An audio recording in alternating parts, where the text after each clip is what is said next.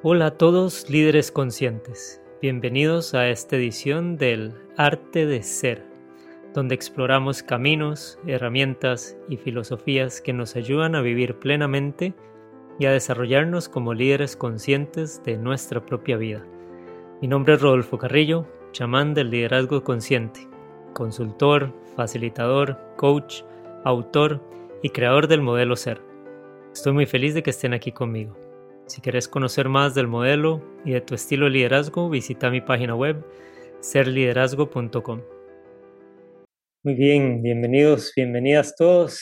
Eh, hoy quiero empezar con una reflexión. O sea, esta reflexión eh, la escribí el 30 de marzo del 2016. Y dice así, eh, hoy me permití dejar de ser hombre y lloré me permití por un momento ser vulnerable, mostrarme herido, necesitado de apoyo. Hoy dejé de ser el hombre que debía ser, el pilar, el que sostiene, el que puede con todo, el que no llora. Dejé de ser el hombre que no requiere ayuda. Guardé aquel que solo puede con todo. Hoy me, hoy me permití por unos pocos segundos ser humano. Me permití enfrentar mi mayor miedo, dejar de ser hombre y ser rechazado por pendejo, por cobarde, por no ser fuerte, por no poder solo, por, no por necesitar, por pedir, por mostrar emociones de mujer, por llorar. Me enfrenté a ese rechazo, me sentí humillado, más herido, sentí que perdí mi dignidad, me sentí burlado al ser ignorado, al no ser aceptado, al no ser comprendido.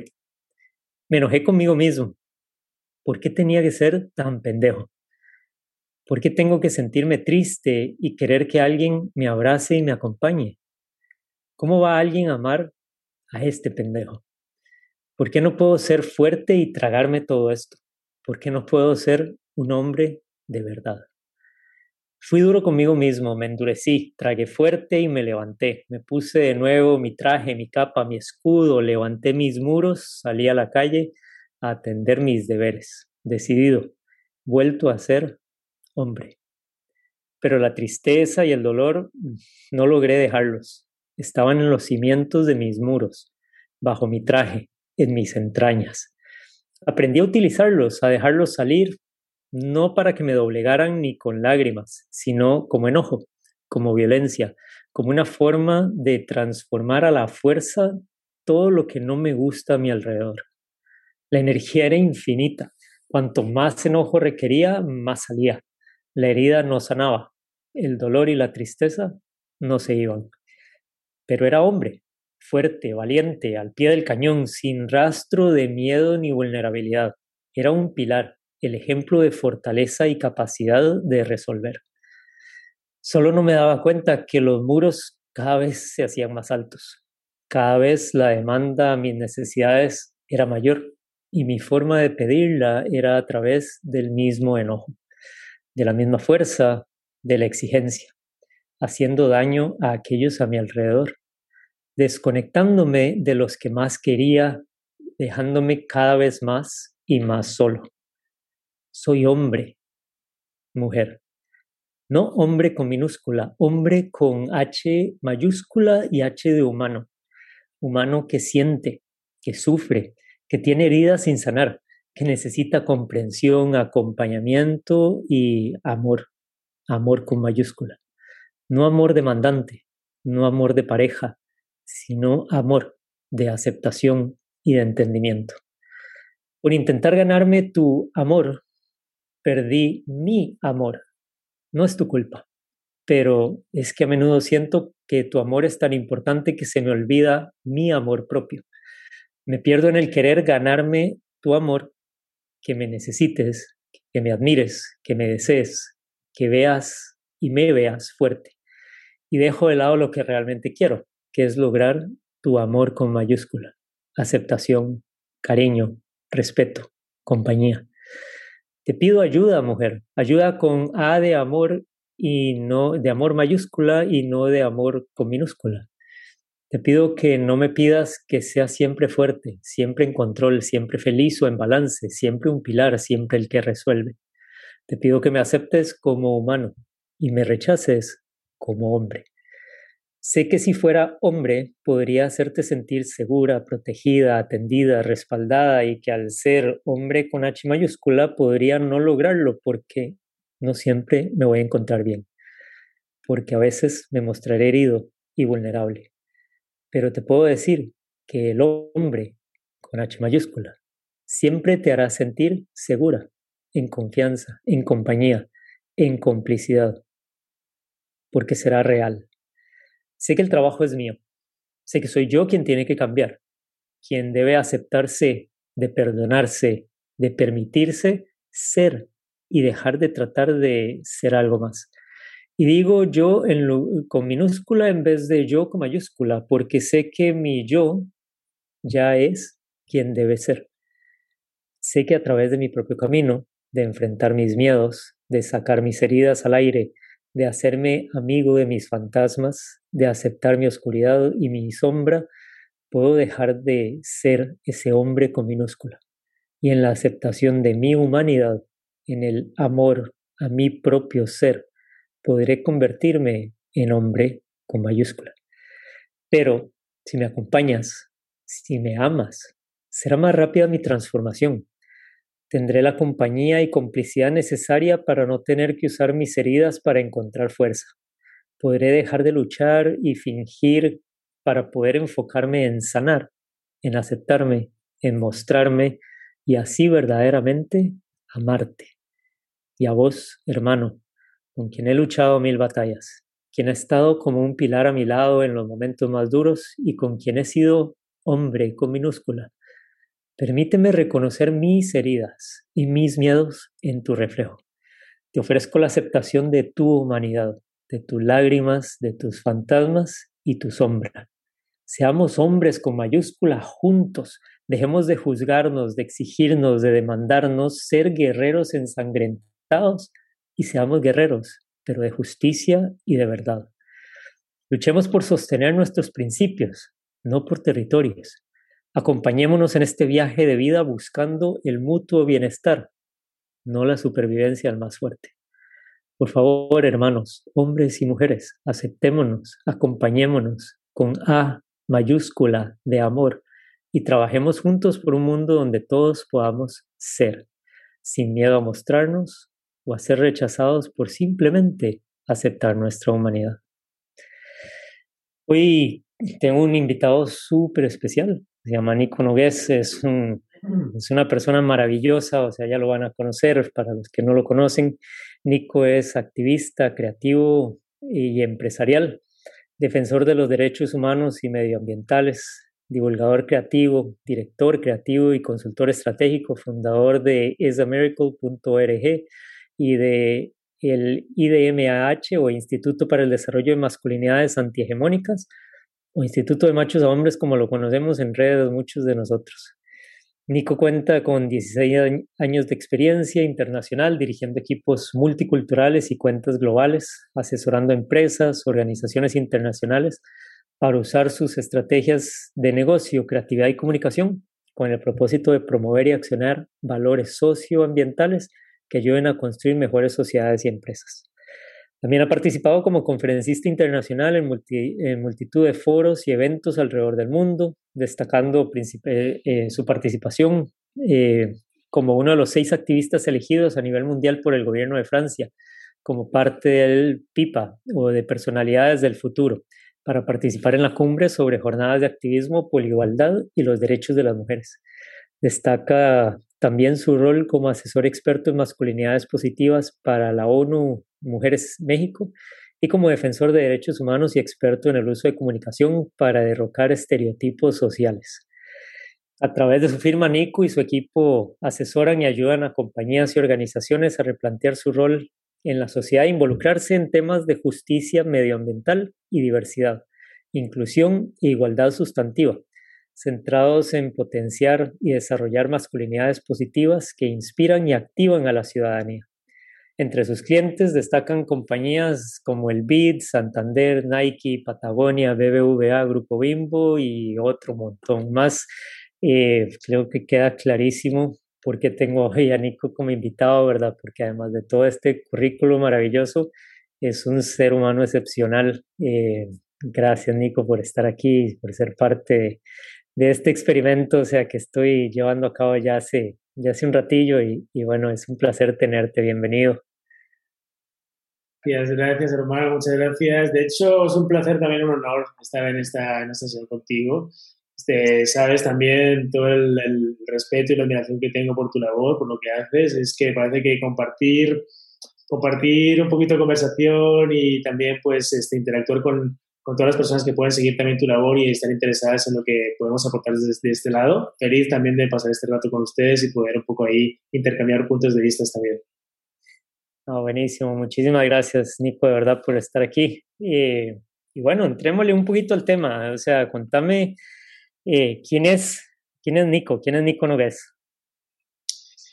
Pues fíjate que es una pregunta que, que cada vez de, como que intento no caer como en la, en la, definición que, como tú bien dices, tenemos que contar quiénes somos, qué hacemos, etcétera. Pero cuando tengo la oportunidad de poder hablar en un espacio como este, más bien aprovecho para, para salirme de la etiqueta que tal vez necesariamente o no, no sabemos, tenemos que este, colgarnos para que se entienda la labor que hacemos.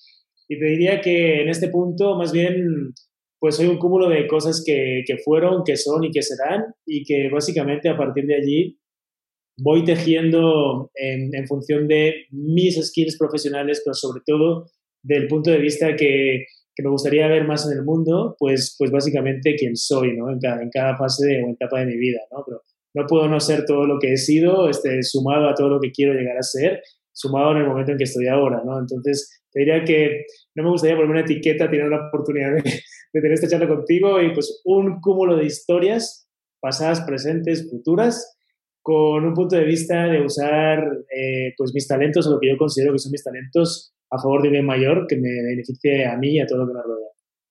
Claro, no, buenísimo.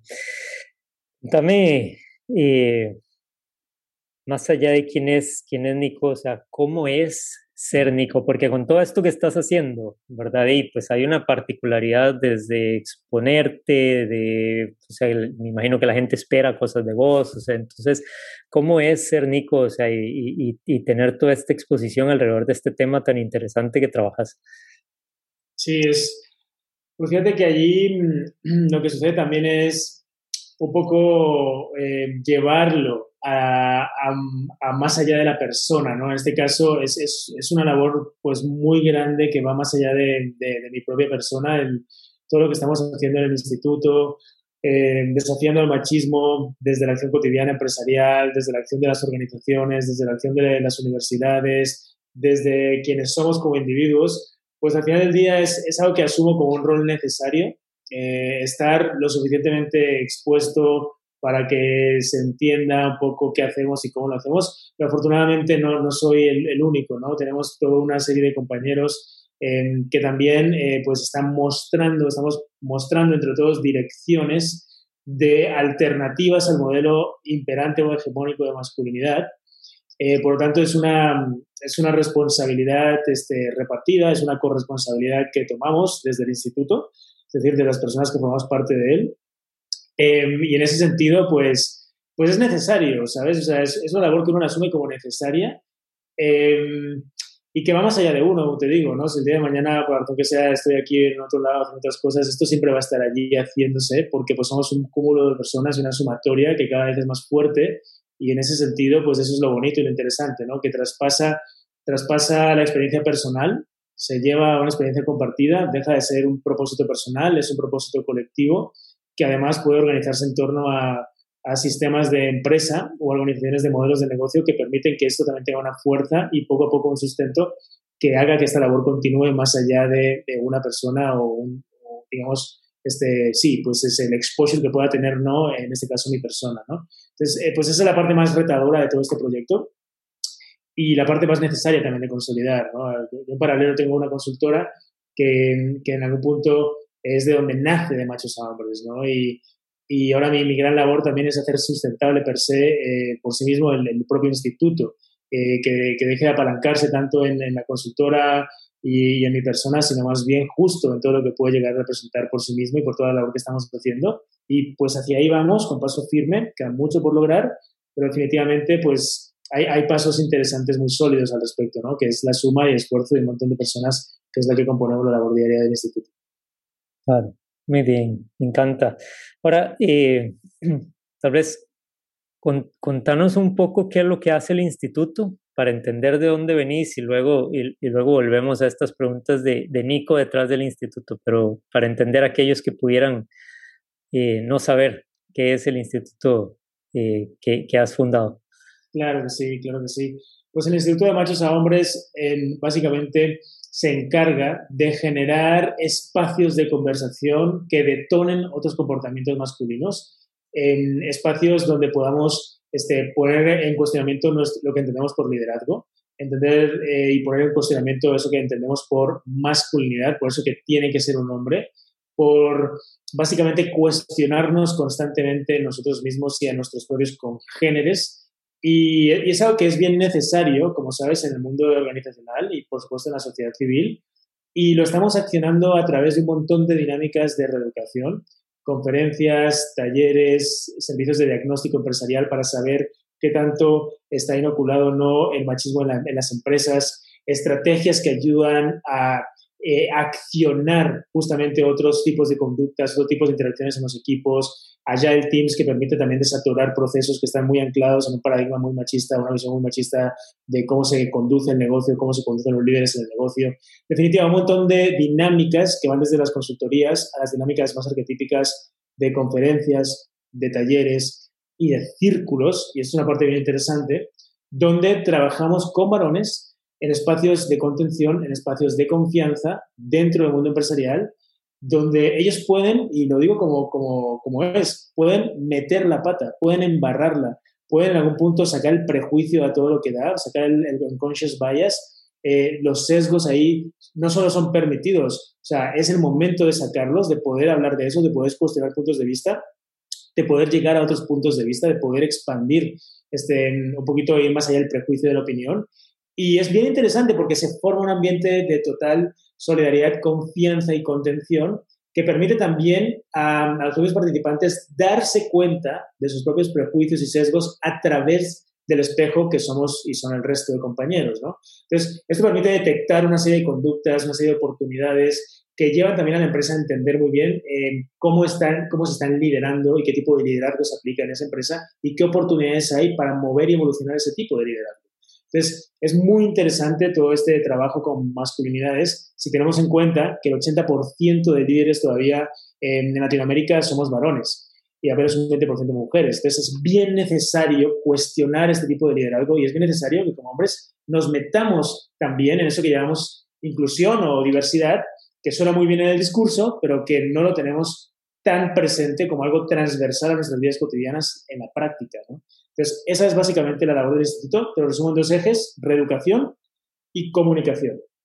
Cómo reeducamos a través de este tipo de dinámicas y cómo eso se comunica de manera interna o externa para que la compañía también empiece a transformar culturalmente, pues, pues básicamente a, a, a, su cultura, ¿no? a lo que es ella y lo que representa. Claro, qué, qué, qué bueno. Ahora, ¿Cómo, ¿Cómo le llegaste a esto? O sea, ¿por qué? O sea, ¿qué mueve a Nico para, para empezar en este, o sea, este viaje, verdad? Monstru de transformación, ¿verdad? Pero, y monstruosa, ¿verdad? O sea.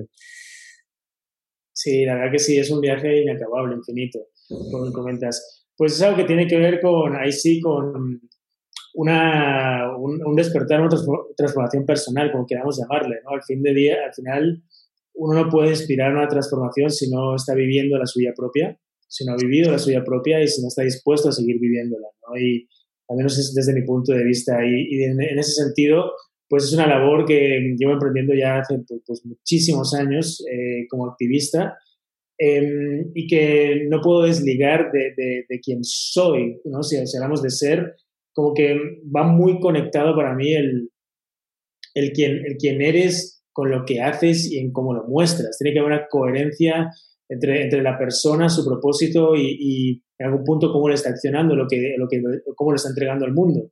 Y en ese sentido, pues hace muchísimos años que, que me dedico al, mundo de la, de la, comunicación, de la publicidad.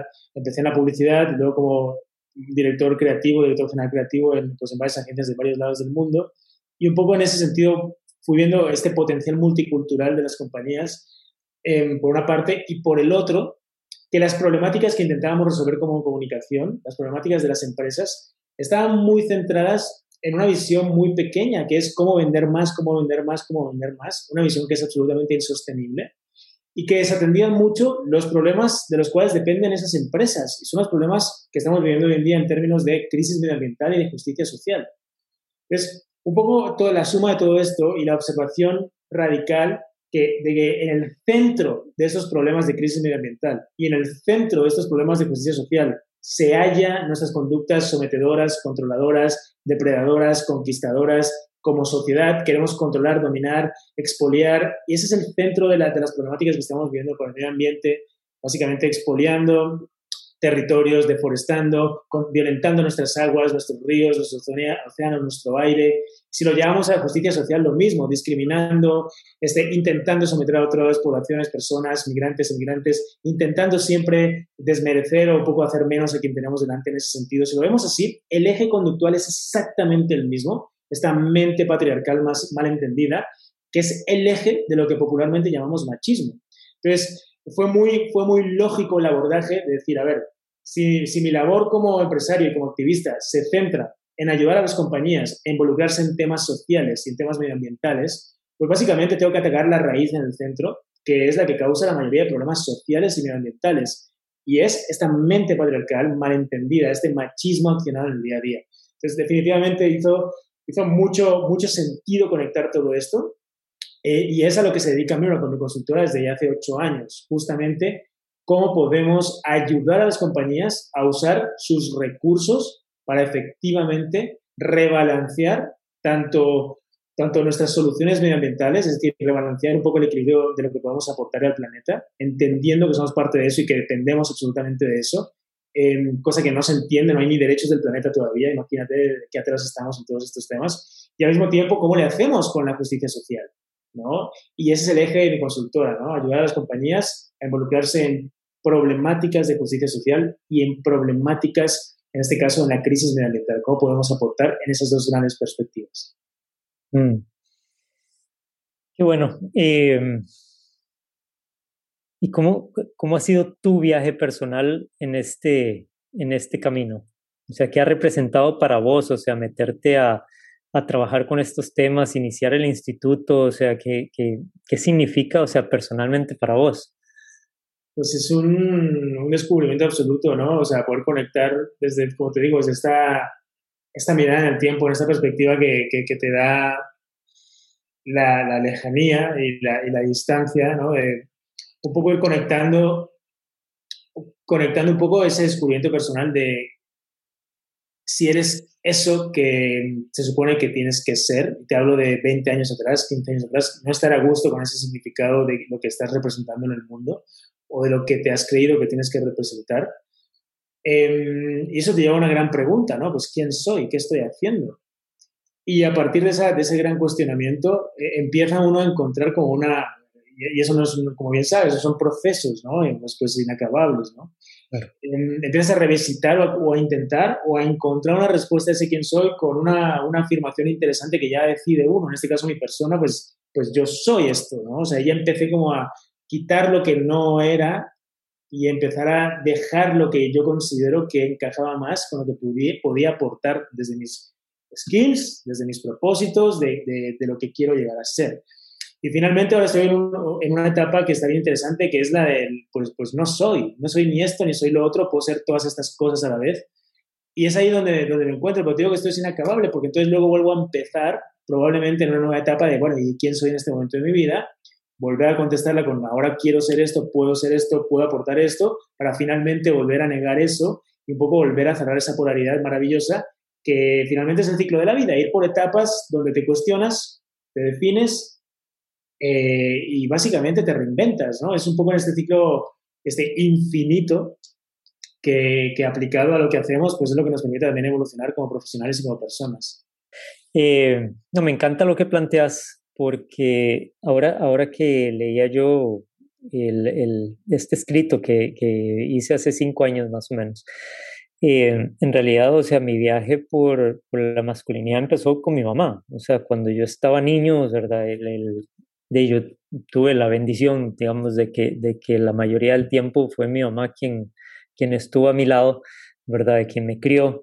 Eh, y por ende, pues me enseñó muchos de los principios que en aquel momento, bueno, en este momento diríamos que son feministas, ¿verdad? O sea, pero en aquel momento eran simplemente mi mamá diciéndome cómo, o sea, un hombre debería tratar a una mujer desde su perspectiva como mujer, ¿verdad? Y, y simplemente nunca tuve la otra perspectiva, ¿verdad? Entonces se me dio, digamos, bastante natural, pero en algún momento generó un conflicto, ¿verdad? Un conflicto de, de eso de qué, qué se espera de mí, o sea, si de verdad soy hombre o si estoy, o sea, si estoy equivocado en, en, en porque siento, porque lloro, porque soy sensible, porque, digamos, a mí me gusta escribir poesía y escribo poesía desde los 17 años, ¿verdad? O sea, y de repente eso era privado y tengo cuadernos y cuadernos de poesía, pero nunca se los compartí a nadie porque eran de pues, mis sentimientos más profundos. Eh, hasta que ahí sí, con los años y con, y con gente que ha hecho trabajo como el, como el que vos haces, ¿verdad? O sea, nos da permiso a nosotros de exponernos, ¿verdad? Y cuando digo nos da permiso es de repente, ok, no, no soy yo tan raro, no soy yo tan, tan alienígena, ¿verdad? Es como, ah, ok, otros, otros hombres también lloran y sienten y, y se sienten, o sea, inadecuados y, y bueno, qué, qué alivio, ¿verdad? Qué alivio que, no, que, que me puedo quitar esa coraza ¿verdad? Y, y poderme mostrar, ¿verdad? Entonces, eh, me llama la atención, ¿verdad? Ese, es, esa experiencia tuya que decís que hace 20 años tenés y te llama a hacer este cambio. Eh, contame un poquito más de eso, porque como te digo, para mí empezó muy de niño, pero fue, fue encontrarme con estos otros hombres que también se van atreviendo, ¿verdad? Y, y con el movimiento feminista que yo digo, hey, sí, o sea, eso siempre lo he querido, ¿verdad? Porque ahí es, donde, ahí es donde nace para mí, es como, ok, esto no es, no es nuevo, es algo que siempre he deseado, ¿verdad? El poder aceptarme yo y poder mostrarme yo como soy, ¿verdad? Entonces... Eh, claro, claro, totalmente, sí, sí, sí, y me resuena mucho, ¿eh? O sea, en mi caso creo que tiene que mucho que ver cuando reflexiono sobre, sobre esos, esos posibles inicios, pues me tengo que ir más atrás en el tiempo también, ¿no? Y es eh, pues yo desde chiquito he viajado por varias partes por, por temas de, de, mi familia, de mi madre, que pues les vivimos en Colombia y luego nos fuimos a España. Eh, entonces, claro, un poco ese desarraigo también te da mmm, en algún punto una oportunidad vista ahora, en ese, en ese, momento eso fue un problema, de tener que habituarte también a nuevas idiosincrasias, nuevos colegios, nuevos contextos, este, no encajar con, con los momentos este, de, de, esos lugares donde llegas, con las personas en, las, a las que estás conociendo. Eh, y básicamente también los temas que hoy tienen nombre como bullying y cosas así, pues en ese momento, pues eso, eso ocurría y uno, uno básicamente era el bicho raro, como, como tú bien dices también, ¿no? por, por esta incapacidad de tal vez juntar este, experiencias, vivencias, costumbres de otros lados pero que para ti eran muy naturales, pues llegabas ahí, que tenía que ser así de una determinada manera en ese colegio, con esos niños, con, con ese esquema, con eso, que se espera, etc. Y ese desencaje va produciendo también como un, es lo que te decía, ¿no? Como una necesidad de decir, a ver, pues supone que tienes que ser así o encajar así, pero que al mismo tiempo crea una incomodidad que dices, esto, esto, esto no hace fit con lo que yo realmente siento soy. Eh, hasta que logras un poco ir desenmascarando eso también a, través de un poco, eh, yo creo que también a través de un poco de la, de la gente que te rodea. Tú hablas de la figura de tu madre en este caso, para mí también la, la figura de la, de la, madre en este caso es súper importante. Mi madre siempre con esa apertura, esa creatividad, esa imaginación desbordante, de dar, de dar permiso y darnos permiso a simplemente expresarnos como, como, como lo somos, como sentimos, como lo que queremos hacer, con una figura más rígida, en este caso mi padre, que también te marca un arquetipo muy claro, muy determinado, de estereotipos de masculinidad que pues agarras como referente para luego cuestionarlos con una etapa adolescente de rebeldía.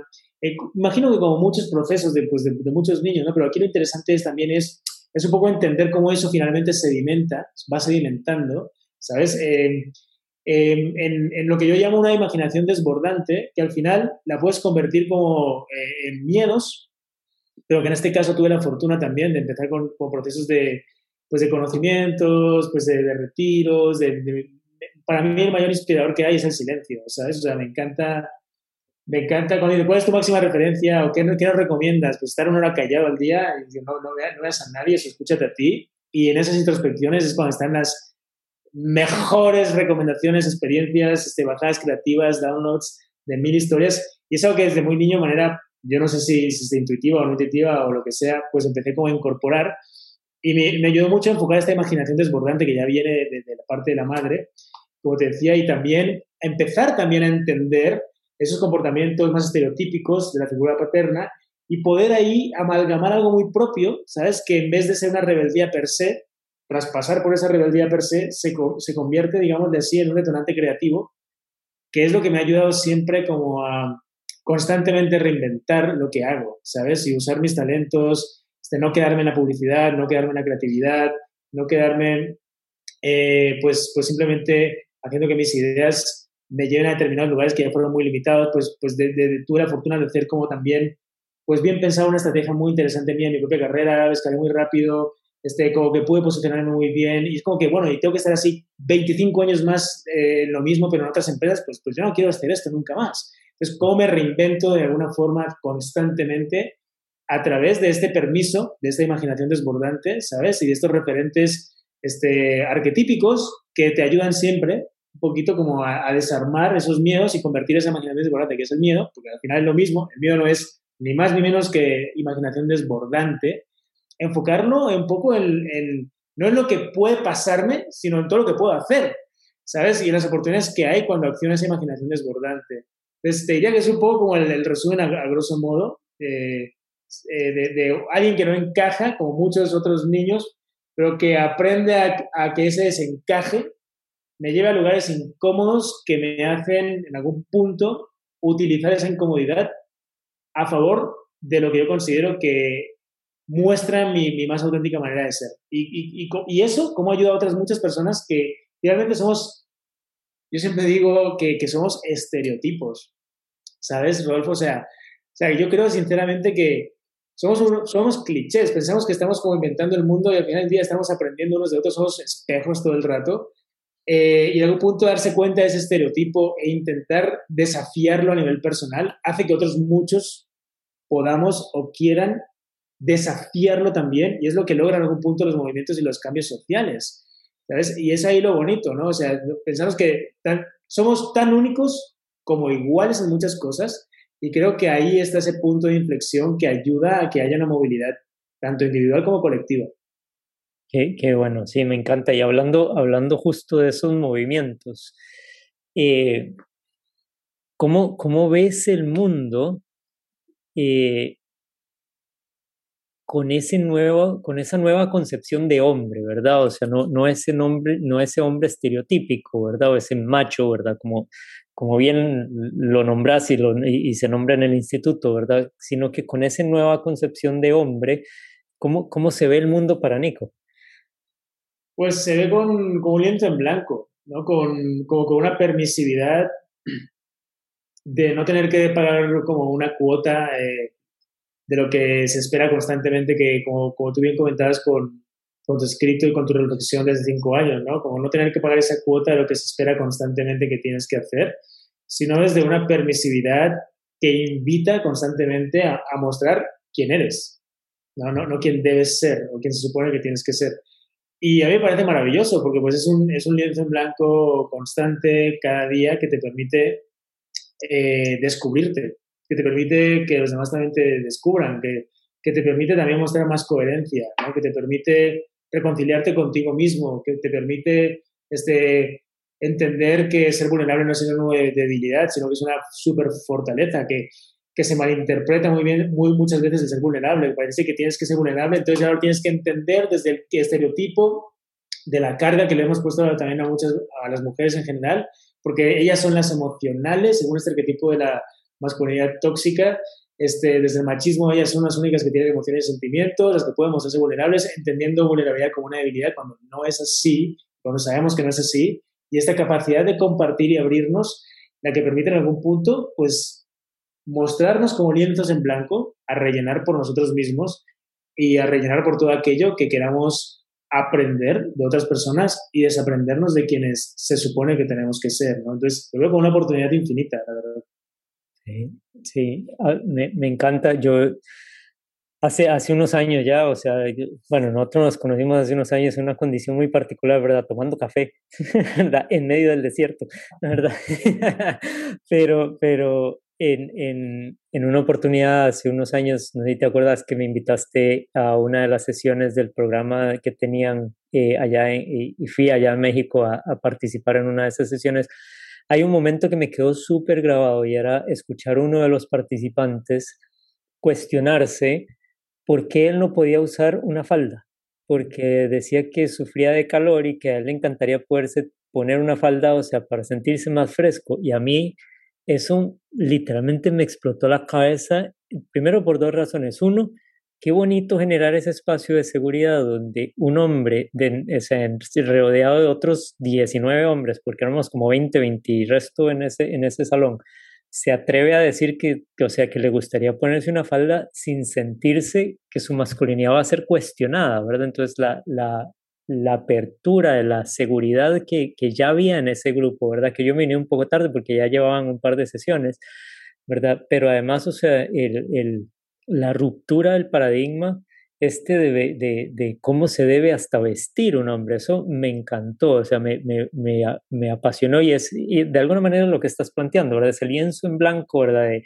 a ver, soltemos los estereotipos, soltemos las etiquetas, o sea, soltemos el cómo deberíamos ser y atrevámonos a expresarnos, ¿verdad? Como, como nos nazca, ¿verdad? O sea, y como nos nazca obviamente desde un tema de principios de respeto y, y, y, de, de buena convivencia, pero, pero me, o sea, me, me parece apasionante y ese momento, o sea, insisto, amo el trabajo que haces y, ese momento fue para mí, o sea, eh, eh, me marcó, ¿verdad? Me marcó de manera muy bonita, o sea, poder, poder ver, o sea, esas conversaciones eh, y ese tipo de apertura y, y, de, y, y, ese es el mundo que deberíamos de querer crear todos, ¿verdad? O sea, un mundo donde seamos verdaderamente libres, ¿verdad? Libres libres no de podernos mover alrededor del mundo, sino libres de ser lo que queramos ser bajo las reglas de buena convivencia, ¿verdad? Por supuesto. Entonces me, me, me, encanta lo que estás compartiendo. ¿Cómo, de hecho, me, das que pensar, ¿eh? porque justo es eso, son espacios para eso, ¿eh? O sea, para tal cual darse el permiso y darnos el permiso, como tú bien dices, una vez, una vez escuchas a otros varones también mostrar esa parte y, ahí está la vulnerabilidad, ¿no? Que no tenemos una super fortaleza, ¿no? Contención, pues, pues no, no solo desacostumbrarnos a ver ese comentario como, ¿qué va? Como tú bien dices, como dices, wow, pues qué bueno que ocurren estos comentarios, qué bueno que eso de espacio, abre espacio en el grupo, abre espacio en la persona, abre espacio también, yo creo que en el inconsciente colectivo, firmemente lo veo así también, genera una expansión que va más allá de, lo que, de, de, la creencia establecida en el sistema de creencias que compartimos. Entonces, pues va abriendo espacio, va abriendo espacio, va abriendo espacio y finalmente un poco de, eso es de lo que se trata toda esta, toda esta generación de conciencia que estamos haciendo desde el instituto, de generar conversaciones que a su vez lleven acciones, que a su vez lleven mejores espacios y más espacios para todos y para todas. Claro, sí, buenísimo. Ahora, dentro de una sociedad que todavía tiene muchísimas estructuras, etiquetas y que todavía nos sigue empujando, ¿verdad? No te salgas del cajón, ¿verdad? ¿Cómo, cómo haces vos para, para mantenerte rompiendo esos esquemas, ¿verdad? O sea, para no caer en la etiqueta de, del macho, ¿verdad? o del cómo debería ser el hombre, ¿verdad? O sea, digamos, dejemos el macho en el extremo, o sea, y, y movámonos un poco a, a cómo debería ya no ser el macho, sino el hombre en sí, y y, cómo mantenernos en esa, en esa exploración y creatividad constante. Sí, es eso un trabajo infinito, como dices. Eh, pues es, es, hay veces que hay momentos en que nos sale mejor, hay momentos en que no nos sale tan bien. Creo que no hay. La perfección es un concepto inventado por nosotros, eh, es un concepto muy humano. No, no, desde mi punto de vista, no, no existe la perfección, existe la armonía en todo lo que vemos. Está, la armonía está constante y, y, está presente en todo momento. Y, creo que justo es eso, es encontrar un poco en los procesos este, más incómodos la armonía, ¿sabes? Y ver dónde puede estar esa armonía, incluso en un momento de quiebre.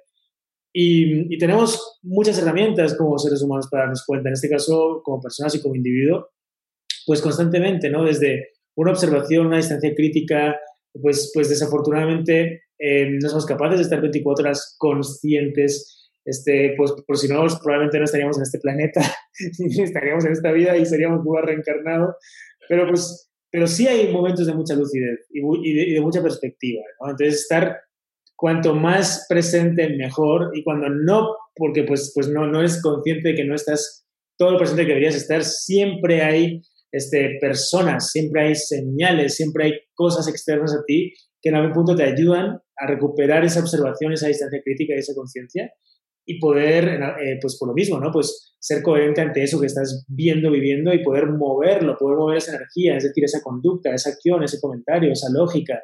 entonces, yo, yo, creo que tenemos todo el rato oportunidades para, para hacerlo. Hay veces no logramos verlas, hay veces eh, se activa esta parte inconsciente en nosotros. Yo, yo le llamo a eso el macho, la parte prejuiciosa, consciente, el sesgo, la opinión por la opinión, pero, también somos muy capaces de accionar esa otra parte más consciente y más decidida. Y ese es el hombre, en este caso, si lo vemos desde nosotros. ¿no? Y, ahí es cuando tú lo decides y decido cómo, hacer, cómo hacerlo en el sentido de cómo, cómo expresar eso, cómo moldear eso, darme cuenta de quién está hablando en mí, cómo puedo decir eso, este, y vas bien a dónde me conduce eso, eso. Entonces ahí hay una coherencia decidida, que es el hombre, que en algún punto este, nos ayuda todo el rato y a mí me ayuda en lo personal a generar espacios de nuevo, la palabra espacio es bien importante, ¿no? Espacios más conscientes en mi persona.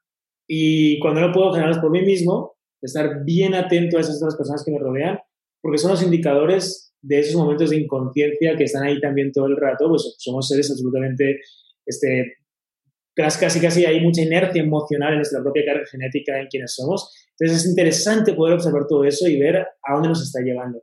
A veces lo podemos hacer por nosotros mismos, a veces nos es más fácil tomar como termómetros todos los seres que nos rodean, las personas que nos rodean, que nos ayudan a despejarnos muy bien y a hacernos reflexionar sobre cómo nos estamos conduciendo en ese momento.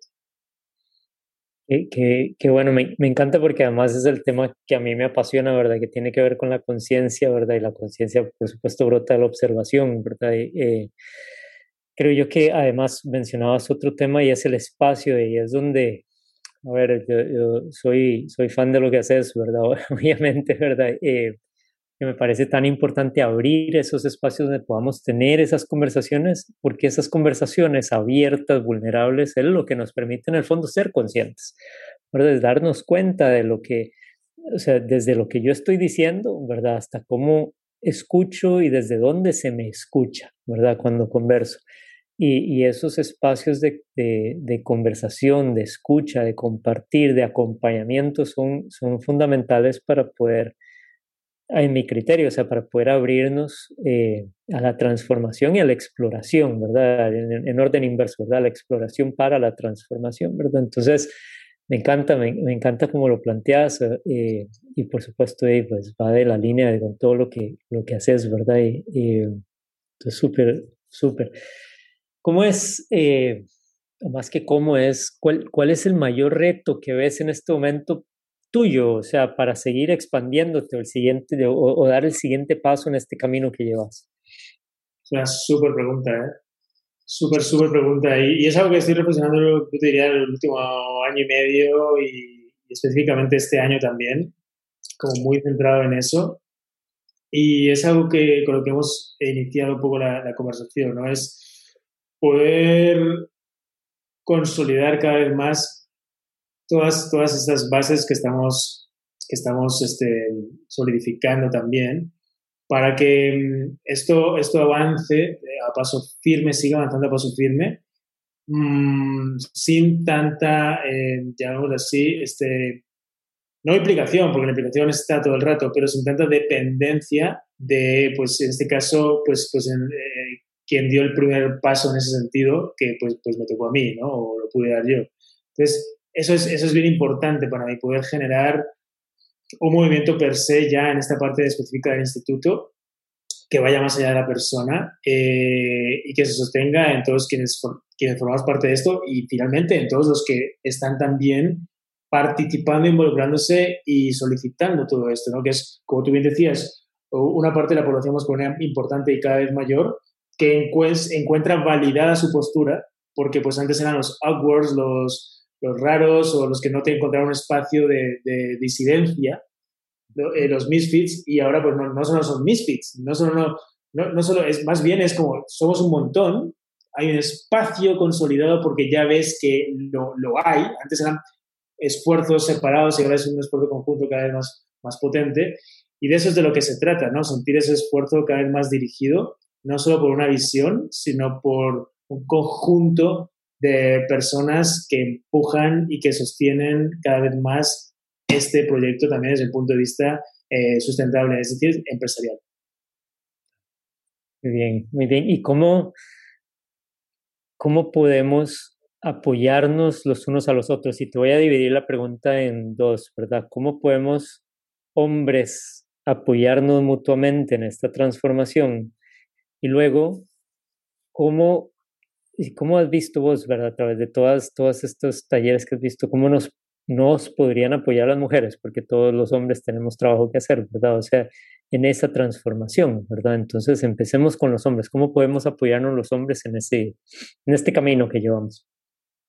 Pues también es una súper pregunta. ¿eh? Yo, yo te diría realmente ocupándonos y poniendo el punto de vista eh, en nosotros y en nuestros congéneres, poniendo la conversación eh, hacia nuestro lado, es decir, empezando a incomodarnos cariñosamente, este, con confianza, ¿sabes? con amor, con comprensión, pero empezar a incomodarnos. O sea, y, es bien necesario incomodarnos. ¿Qué significa esto? Pues, pues cuestionar, cuestionar nuestras formas, cuestionar también eh, el status quo integrante entre nosotros mismos, ¿no? Este concepto de masculinidad, de macho, de básicamente de, de inercia masculina, donde vemos algo y no, ah, pues no, decimos nada, donde nos callamos cosas porque pues bueno, pues si le pasa a él me va a pasar a mí, donde no somos capaces de decir esto porque los amigos lo sostienen todo. Yo creo que básicamente ese sentido de incomodidad es lo que nos lleva efectivamente a transformarnos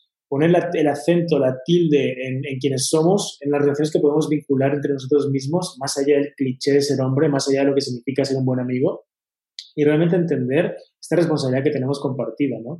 Desde el cariño, desde el respeto, desde la confianza, desde esa autenticidad de querer ayudarnos, ¿no? Eh, eh, básicamente no es, este, no, no es cancelar, no es, no es este, quemar, este, no es este, ¿sabes? O sea, debatir por debatir, no es discutir quién tiene la razón, no, no se trata, desde mi punto de vista al menos, no, no, tiene que ver con eso, pero sí tiene que ver con un cuestionamiento frontal, directo, eh, y, a la, y a al mismo tiempo cariñoso, compasivo, decir, hey, yo veo esto, tú ves esto en mí, ¿cómo podemos salirnos de esto?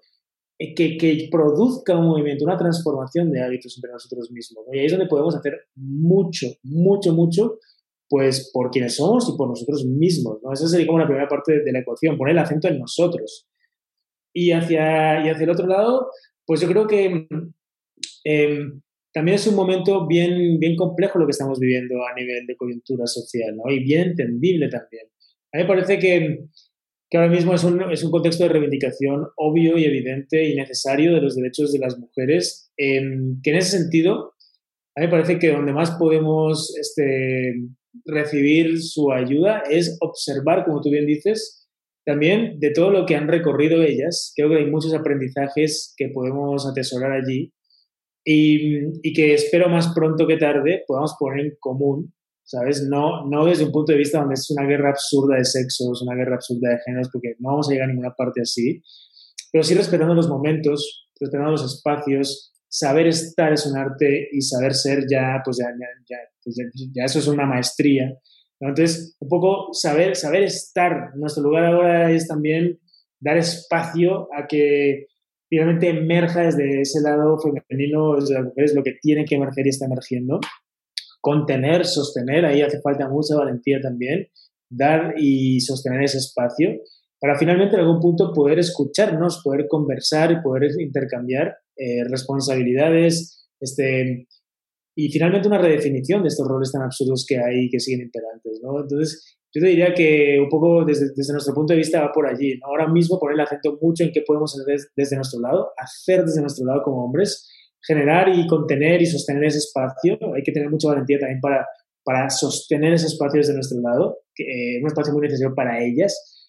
Y a partir de ahí establecer vínculos de diálogo, vínculos de diálogo que nos lleven a desentramar esta, esta energía densa de, de que pareciese que, pues, pues, que esto tiene que, ser, tiene que ser una confrontación y no es así y no se llega a ningún lado de esa forma, ¿no? Porque pues podemos destruir, eh, podemos cambiar un paradigma destruyendo cosas, claro que sí, destruyendo, y hay veces que hay que destruir para poder, parte de, de la construcción, destruir para construir, construir para destruir, finalmente pues tienen, hay paradigmas que eh, están en constante transformación la destrucción forma parte de esa transformación, pero finalmente creo que si bien, si bien la rabia sirve para destruir, no podemos generar, mm, digamos, este, nuevas cosas, no podemos construir desde la rabia, ¿sabes? Entonces creo que es un momento de contención, de observar, de sostener esa rabia, de ayudar a mover todo lo que se haya que mover, y es mucho lo que se tiene que destruir probablemente, y eso es otra conversación bien interesante. Pero una vez está esto consensuado, hay que empezar a mover esa rabia hacia otras direcciones que nos permitan construir juntos, ¿no? Eh, porque si no, pues vamos a destruirnos completamente. Claro. Sí, no, súper importante. Ahora que hablabas del, del, del, tema de cómo los hombres nos podemos acompañar, me, me, acordaba yo que a pesar de que, pues sí, yo me crié muy con mi mamá, muy, o sea, en en un ambiente muy feminista, o sea, y cuando digo feminista por mi mamá, no, no que fuera natural en mí, sino la educación que ella me dio del respeto y, y, y de la conciencia, ¿verdad? De, de, la, de, de, qué, de quiénes somos, ¿verdad? Mm, a pesar de todo eso, yo tengo uno de mis mejores amigos, o mi mejor amigo, o sea, somos amigos desde que tenemos seis años, una cosa así.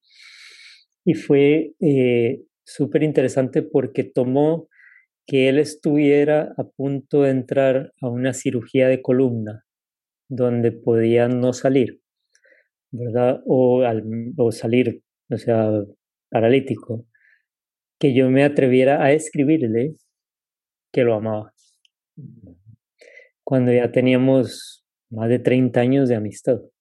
Y, y, y, es mi hermano. Cuando digo mi hermano, es mi hermano. O sea, eh, eh, y, y, tomó esa situación para que yo, o sea, dijera, o sea, si no lo digo ya no lo voy a decir. O sea, y lo quiero decir porque, o sea, no quiero que pase nada sin que yo sea capaz de expresar el amor que le siento, o sea, que siento por este hombre, ¿verdad?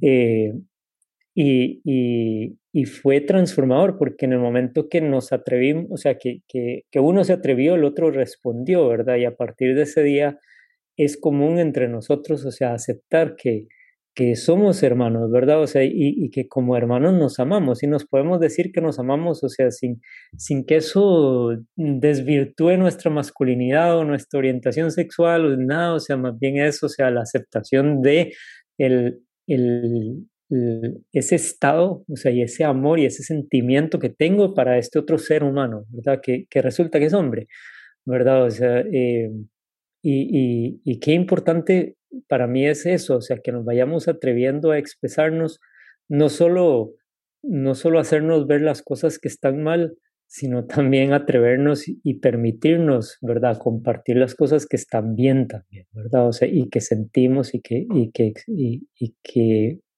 y que es importante que nos atrevamos a poner sobre la mesa, ¿verdad? Porque la seguimos sintiendo, ¿verdad? Ese es, o sea, el, el, el hombre que diga que no ha sentido amor por un hermano, o sea, por un hermano, o sea, digo un amigo, o sea, esos, todos tenemos uno, ¿verdad? Tenemos uno que es, o sea, mi, compañero de batallas, ¿verdad? O sea, el que me ha acompañado, eh, eh, a través de la vida, ¿verdad? Y decir que lo que hay no es amor es, es estar ciego de alguna manera, ¿verdad? O sea, de alguna, de alguna u otra manera lo hemos sentido, nada más que nos cuesta o nos ha costado expresarlo y ojalá pudiéramos atrevernos más a, a, no solo hablar de lo, que, de lo que falta, de lo que estamos haciendo mal, sino también de lo que nos sobra, ¿verdad? En este caso, que es, que es amor y conexión, ¿verdad? O sea, eh, entonces eso, eso me parece fundamental, va de la mano con lo que decías y al lado, lado de las mujeres, o sea, para mí personalmente lo que ha sido súper poderoso es cuando, eh, cuando he podido mostrarme vulnerable y se me acepta como tal, ¿verdad? Sin cuestionarse.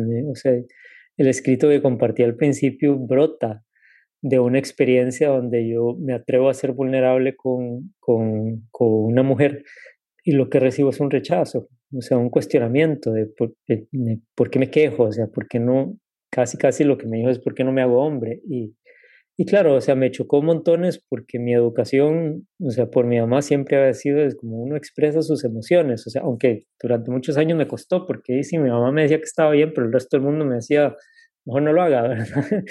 eh, pero brota ahí y de ahí en adelante, o sea, el, el, el, el irme rodeando y el ir entendiendo, o sea, o atreviéndome a rodearme de mujeres que me pueden aceptar como un ser humano que siente, que expresa sus emociones, que no siempre sabe, o sea, que, que se equivoca, que mete las patas, como decimos nosotros, que, o que a veces de, tiene que pedir perdón y ya, y se siente mal, ¿verdad? Y ha sido también súper sanador, ¿verdad? Y, y, es, y, en algún momento en mi adolescencia, o sea, lo, lo añoraba mucho, ¿verdad? El poder tener esa conexión, ¿verdad? Con, con una pareja, ¿verdad? En ese caso, ¿verdad? Como adolescente.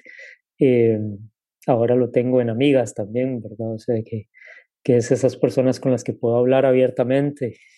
Y si necesito llorar, lloro y es como, o sea, sí, listo, y nos acompañamos, ¿verdad? O sea, y nos acompañamos como seres humanos, ¿verdad? No, no, no hombre, mujer, o sea, y no, sino como seres humanos, ¿verdad? Y, que sentimos, que queremos, que deseamos y que nos duelen las cosas, ¿verdad? Entonces, eh, Súper de acuerdo, súper de acuerdo. Y de hecho eso, eso me, da, mucho que pensar porque es, es cierto, ¿eh? o sea, al final del día como que hace mucha resonancia en, como que en, esa incapacidad de, de, entender el amor eh, como algo que es sumamente amplio y que lo, seguimos metiendo como en, las cajitas descartianas de lo que es no amor, entendido como algo que tiene que ser amor romántico, como un tipo de amor que parece que es el amor eh, y, el enamoramiento, y entonces eh, que tienen que cumplir con ciertos comportamientos, conductas esperadas este, por ambas partes, cuando el amor es, es, ilimitado y lo limitado es nuestra capacidad para entenderlo, ¿no?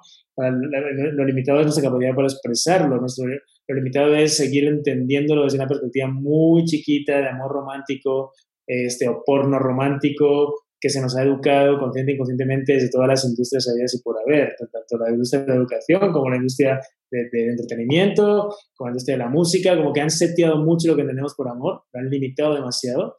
Y es lo que sigue esperando, desafortunadamente, en muchos lugares, ¿no? Y, es bien interesante lo que dices, porque al final, pues se trata de salir de ahí y entender que el amor es ilimitado y, y, lo limitado es nuestra capacidad para entenderlo. Sí, me, encanta eso, me encanta y, creo que es el mensaje con el que, con el que quisiera que vayamos cerrando, ¿verdad? Y es, eh, creo que no es la conexión entre, entre nosotros como humanos eh, brota y se basa en el amor, ¿verdad? Y qué, qué, importante es que nos abramos a Él y que por ende nos permitamos ser, ¿verdad? O sea, ser lo que, lo que queramos ser y, y exploremos esa creatividad, o sea, que es innata en todos nosotros, que con los años con los años se nos va limitando porque nos vamos creando cajitas imaginarias ahí donde nos metemos, ¿verdad? Eh, y bueno, o sea, pero, pero ojalá podamos ir rompiendo esas, esas cajitas y educando a las nuevas generaciones fuera de esas cajas. Nico, o sea, hermano, muchísimas gracias. ¿Cómo, ¿Cómo podemos aprender más de vos? O sea, encontrarte, dónde te buscamos, o sea, contanos Contanos todo. Sí, sí, sí, pues en las redes sociales de, pues, del instituto eh, pueden encontrarnos ahí de machos a hombres, eh, por ejemplo, Instagram somos bastante activos allí, en Twitter también machos a hombres. Eh, y las mías personales, pues, pues Nico Nogues en cualquier red social, ahí estoy, últimamente, la verdad que, estoy como desintoxicándome un poco de la red social, pero pues de vez en cuando voy posteando, en, las redes del instituto somos bien activos, entonces ahí hay mucha información también. Y pues nada, gracias por el espacio, querido. Muchos cariños hasta allá, hasta Tiquicia, querida también. Sabes lo mucho que, que amo tu tierra y lo, bien conectado que me, que me, siento cada vez que estoy allí. Toda la gente querida que están, están también por allí. Así es que, pues un placer y gracias por este espacio también y por la oportunidad de compartir experiencias también. No, pues súper agradecido, o sea, de verdad, o sea, desde, desde aquel momento en el que nos tomamos ese café en medio del desierto, o sea, siempre está clarísimo que sos un ser humano excepcional, o sea, tengo, te tengo muchísimo respeto, pero también muchísimo amor, o sea, por, por todo lo que estás haciendo y por la oportunidad que nos das a todos los otros hombres, o sea, de, de crecer, de exponernos, o sea, y de, y de, ser más cada uno de nosotros. Y por eso te quería tener en este espacio, ¿verdad? Es el, el, arte de ser, ¿verdad? Y es, y es eso lo que haces, o sea, nos das esa posibilidad de que, de que podamos ser y ser, ser creativos como que queramos ser. Entonces, profundamente agradecido. Gracias, también, querido. Nos vemos. Cariño es mutuo y respeto también. Un saludo a todos que nos ven y seguimos, seguimos construyendo. La vida. Muchísimas gracias a todos por acompañarnos. Espero que este espacio les haya servido para desarrollar la conciencia de su propio ser. Si les gusta el contenido, por favor, compártanlo o sea, y síganos. O sea, aquí en, en, redes, tanto a Nico como a mí, ¿verdad? En tanto Facebook, Instagram o LinkedIn, aquí estamos. De nuevo, gracias a todos por ser y contribuir a mi propósito personal, que es elevar la conciencia en el mundo para un mayor bienestar para todos los seres. Nos vemos en el próximo episodio y que estén muy bien. Pura vida.